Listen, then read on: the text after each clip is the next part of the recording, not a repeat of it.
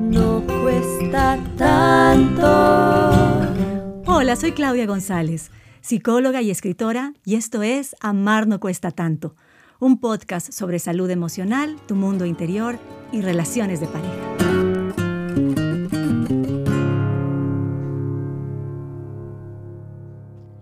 Hola mi querido oyente, bienvenido a otro episodio. Estos últimos meses hemos conversado sobre distintos temas de la relación de pareja, empezando por la historia familiar, cuando se juega el papel de víctima dentro de la relación, la comunicación, algo importantísimo, el tema de la vulnerabilidad para poder pertenecer y cuando la relación no se puede salvar, pues la opción de la ruptura. Y bueno, hoy empezamos el último tema de esta temporada, esta primera temporada del podcast. Y vamos a hablar hoy sobre el amor propio y la autoestima. Realmente me emociona muchísimo conversar sobre esto con ustedes porque de ese amor propio, de ese aprecio personal, esa es la materia prima de donde podemos relacionarnos de forma saludable y de forma eh, duradera. Así que espero que todo este recorrido que hemos hecho sobre el amor te deje con un sentimiento de esperanza y que creas que todo cambio es posible.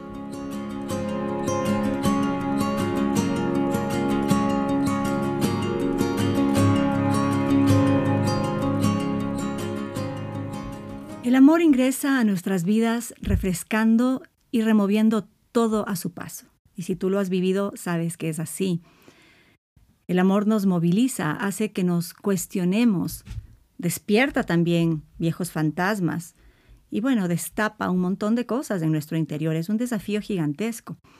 Todo este cambio es fuerte y por eso creo que tu autoestima necesita estar muy sólida y enraizada para recibir todo esto que viene de la mano del amor.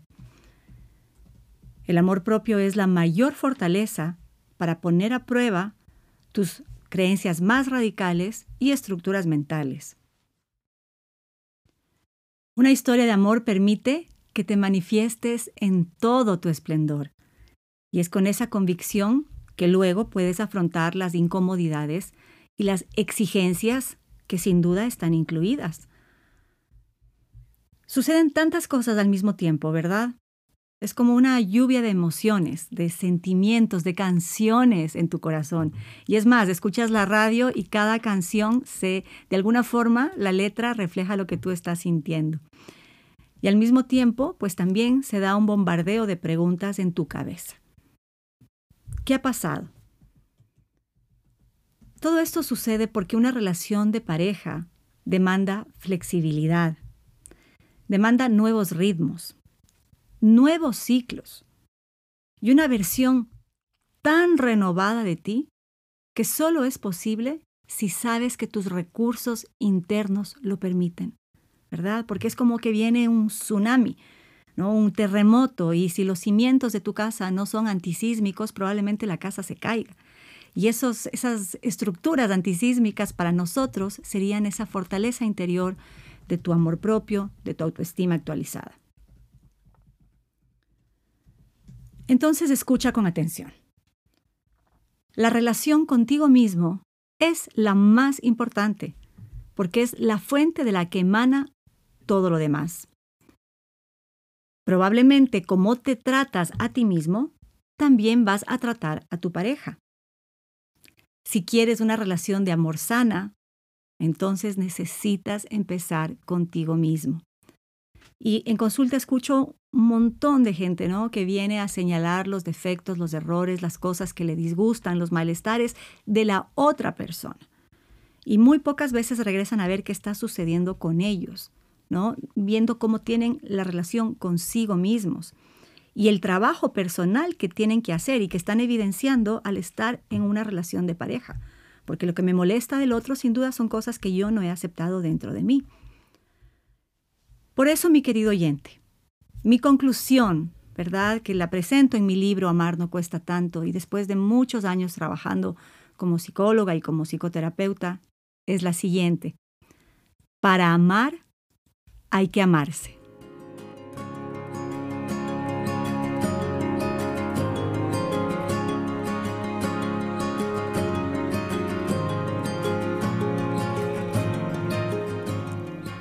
Existe una metáfora budista que dice no hay loto sin lodo. Tal vez todos ustedes conocen la flor de loto. En todo caso, es este nenúfar, esta flor que crece sobre el agua, en los estanques, una flor preciosísima que está flotando sobre el agua. Y bueno, eh, les cuento, en lo personal, en mi caso, mi capacidad de amar creció así, como un precioso nenúfar, que pues necesitó del lodo del estanque para florecer. Porque todo lo que yo viví, sufrí y aprendí, dejó sus huellas. Así como me conmuevo con las historias de otras personas, o bueno, con fragmentos de la mía propia, pues soy humana, y te confieso que a veces me traiciono y vuelvo a actuar a la defensiva o con dureza, que es algo que he venido a lo largo de este podcast y a lo largo de mi libro, pues queriendo transformar, porque cuando estamos defensivos o con estas barreras de dureza no logramos establecer el vínculo y la conexión que queremos.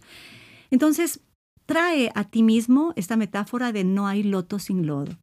¿no? No florece la flor si esas raíces no han estado enraizadas en un montón de desafíos, de fracasos, de pérdidas, de errores. Es ahí donde se, se enraiza la flor y puede florecer. Lo mismo pasa en tu vida.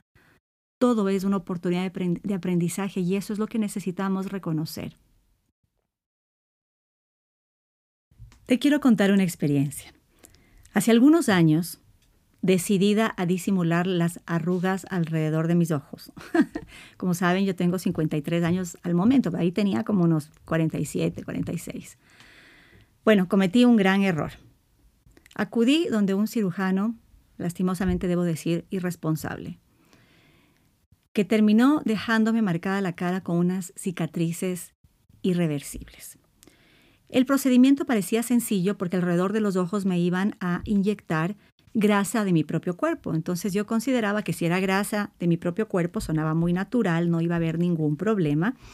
Y entonces ingenuamente pues fui a hacerme el procedimiento. Resulta que esta grasa es altamente peligrosa porque tiene un riesgo de infección altísimo y claro, este médico no actuó con la prudencia, con la asepsia necesaria. Por ende se desarrolló una infección tremenda. Si tú me hubieras visto, te hubieras quedado espantado. Estuve hinchada la cara así irreconocible durante semanas. Y bueno, lo peor de todo es que me tuve que someter a un montón de drenajes que no puedo explicar el dolor que sentí. Han pasado los años después de eso. Y yo me pregunto, me cuestiono, porque todas estas experiencias, como te decía hace un momento, son oportunidades de aprendizaje.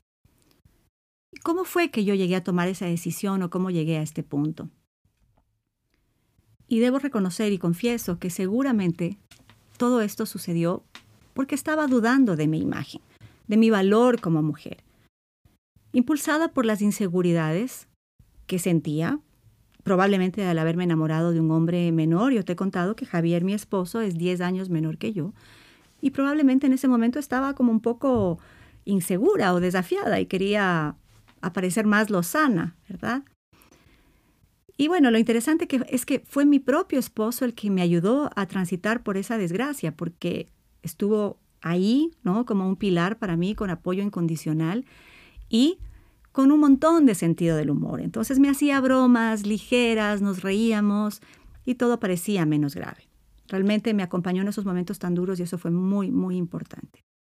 Y en realidad, pues estando así deformada y reconocible hinchada, pues mi físico no le importaba tanto, eran, como digo, más bien como para reírnos juntos. Le, importaba menos que a mí. Y esto es lo que sucede en la mayoría de los casos. Ahora, de esta experiencia difícil, dura, de esta prueba, ¿no? Como te digo, fueron como seis meses con la cara hinchada, seis meses de antibióticos, de drenajes, pudieron haber secuelas tremendas, ¿no? ¿Qué pasó con eso? ¿Cómo lo fui transformando? ¿no? Porque el día de hoy todavía tengo esas cicatrices y cuando me miro al espejo, te confieso, a ratos no puedo evitar el arrepentimiento. Qué loca, cómo así fui, de gana fui, mejor no lo hubiera hecho, y en fin, ¿no? Y aunque no lo creas, mi frustración no es hacia el médico, que es como muchos pensarían que la furia no podía haberle incluso demandado al doctor, porque fue una mala práctica. No, la frustración más bien la he dirigido muchas veces hacia mí misma por haber tomado la decisión. Mas te cuento todo esto porque lo más importante es que al día de hoy yo también he aprendido a darle otro significado a mis cicatrices. ¿Cuál es ese significado? Que también ahora entiendo que esas cicatrices dan fe de mi lucha, de mi valentía, de lo duro que fue terminar de aceptarme y seguir la vida con paso firme. Entonces, cuando me fastidian las cicatrices, ¿qué es lo que pienso? Recuerdo y las veo como un símbolo de mi fortaleza interna, porque a lo largo de todo ese tiempo yo seguí trabajando así con la cara vendada, igual daba terapia, igual atendía. A la final salió de mí una fortaleza que probablemente yo desconocía. ¿No? Porque a pesar de todo, pues como digo, me sentí entera para continuar, para salir a la calle, bueno, y hasta reírme, ¿no? De, de mi desdicha. Mis amigos horrorizados me preguntan todavía, ¿no? ¿Cómo lo logré? ¿Cómo seguí trabajando, atendiendo a mis consultantes y, y saliendo a la calle así con la cara desfigurada? Y la respuesta es sencilla. Y utilizo esta respuesta de David Grant, mi gran maestro, amigo, creador de esta técnica terapéutica de la cual les he hablado maravillosa que se llama Brain Spotting, con la cual trabajo en consulta todos los días. Bueno, él dice, refiriéndose al Brain Spotting, y yo tomo esa frase para la vida, no hay problema mientras tú no hagas un problema. Yo decidí no hacer un problema de, esa, de esas cicatrices. Y a la final, otra cosa que he pensado últimamente, esas cicatrices no me impidieron a la final fortalecer mi relación, casarme, ser madre a los 48 años de mi cuarta hija. Nada de eso fue una limitación porque yo no permití que eso me limite porque mi valor personal está mucho más allá de eso. Y ese es el mensaje que te quiero transmitir a ti también. Tu valor personal no depende de esas circunstancias, sino de quién eres en tu interior.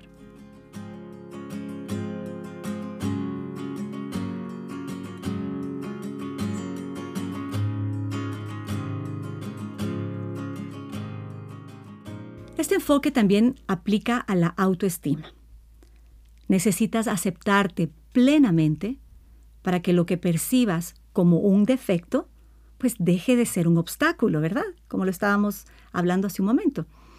Tenemos la mala costumbre de recriminarnos duramente por un error, lo que hicimos mal o lo que hubiéramos hecho distinto. Tengo muchos consultantes que vienen a la oficina desde el reproche, ¿no? Con una lista interminable de reproches hacia sí mismos y hacia los otros.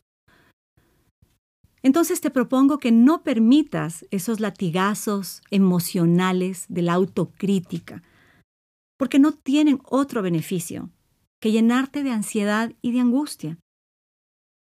Generalmente cuando te sientes culpable, ocultas lo malo, ¿no? Este secreto, y en lugar de liberarlo, lo entierras más.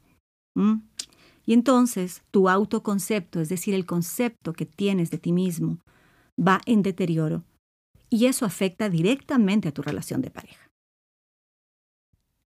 Entonces, para conseguir el amor verdadero, necesitas dejar de juzgarte y aceptar tu vulnerabilidad.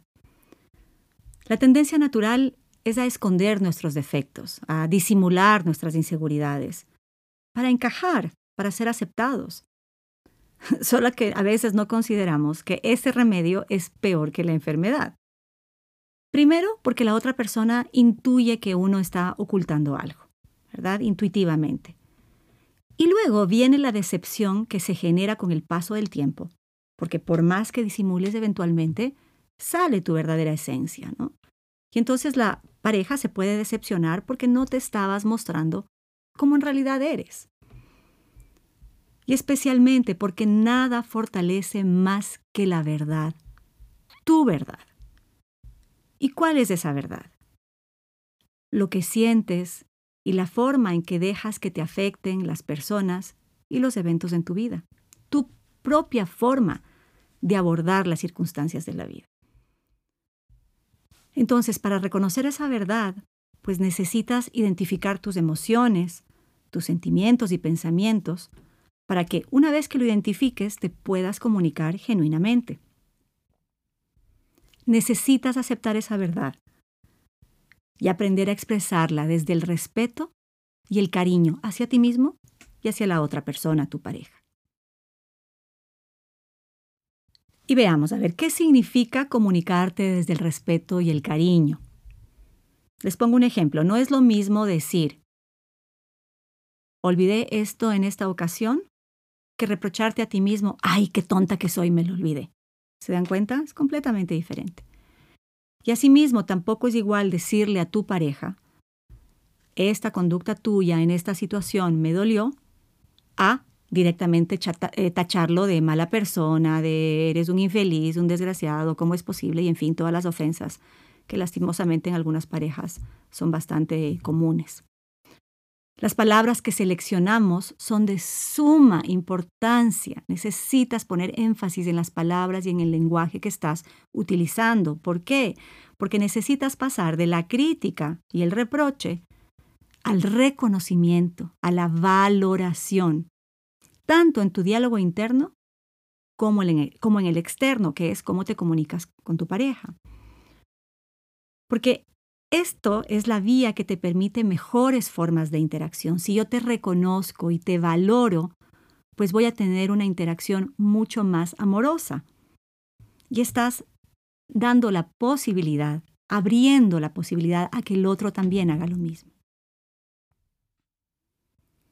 Entonces, en pareja, es muy importante crear un ambiente en el cual esté permitido comunicarse con confianza. Me puedes decir lo que sientes, yo te puedo decir lo que siento y no nos vamos a reprochar, no nos vamos a enojar, no te voy a sacar en cara nada. Esta es una parte supremamente difícil de conseguir y tremendamente importante.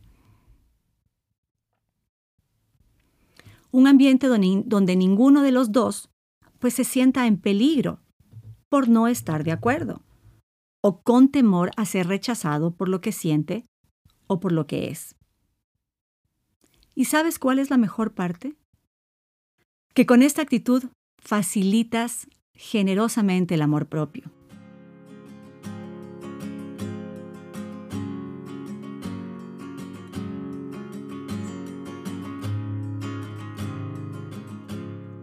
Cuando le dices al otro, te respeto y te amo por lo que eres, no por ser bueno ni como yo quiero que seas. Te lo estás diciendo a ti también. Por lo tanto, necesitas aprender formas más eficientes para resolver los conflictos. Y eso significa herramientas de comunicación más efectivas que te permitan solventar cualquier dificultad. Y hemos venido en episodios anteriores hablando de la comunicación en, extenso, entonces puedes regresar a esos capítulos para que lo puedas revisar si es que no lo has escuchado todavía. Te cuento, ¿no? Que a mí me costaba mucho cuando mi pareja estaba en desacuerdo conmigo, porque sentía que se alejaba de mí, que lo perdía, ¿no? Me ponía ansiosa. Y me costó mucho sostener y alimentar mi crecimiento propio. Sentía desesperación por convencer de que tenía ese derecho. Y trabajé bastante en mi sanación, hasta que comprendí que necesitaba hacerme caso a mí y no buscar que el otro me hiciera caso. Te repito esta frase. Comprendí que necesitaba hacerme caso a mí y no buscar que el otro me hiciera caso. Porque una vez que somos libres, podemos explorar nuestras virtudes y habilidades, jugar con ellas, exponerlas y a lo mejor hasta discutir y, pelear por ellas, solo que sin la obsesión por demostrar nuestro valor. Necesitas librarte de un destino autoimpuesto y profetizado por quienes tienes cerca. Porque mi querido oyente, estás en libertad de elegir la narrativa de, tu relación y de tu vida. Cuando digo narrativa, simplemente es la forma en que te cuentas las cosas. Elige siempre que sea, como decía hace un momento, desde la valoración, desde el reconocimiento, desde lo positivo.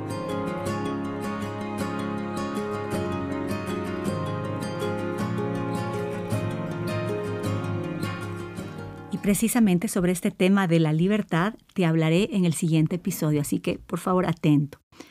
Y bueno, ya hemos llegado al final y para cerrar quiero dejarte con una frase que me dijo un consultante querido.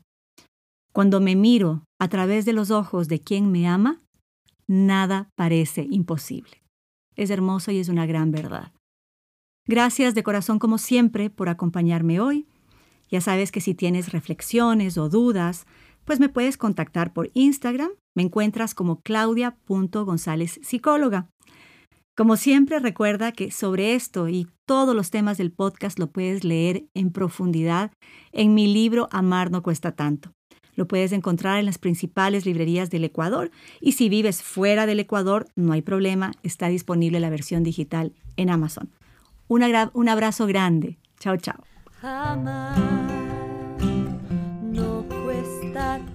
Cuesta tanto.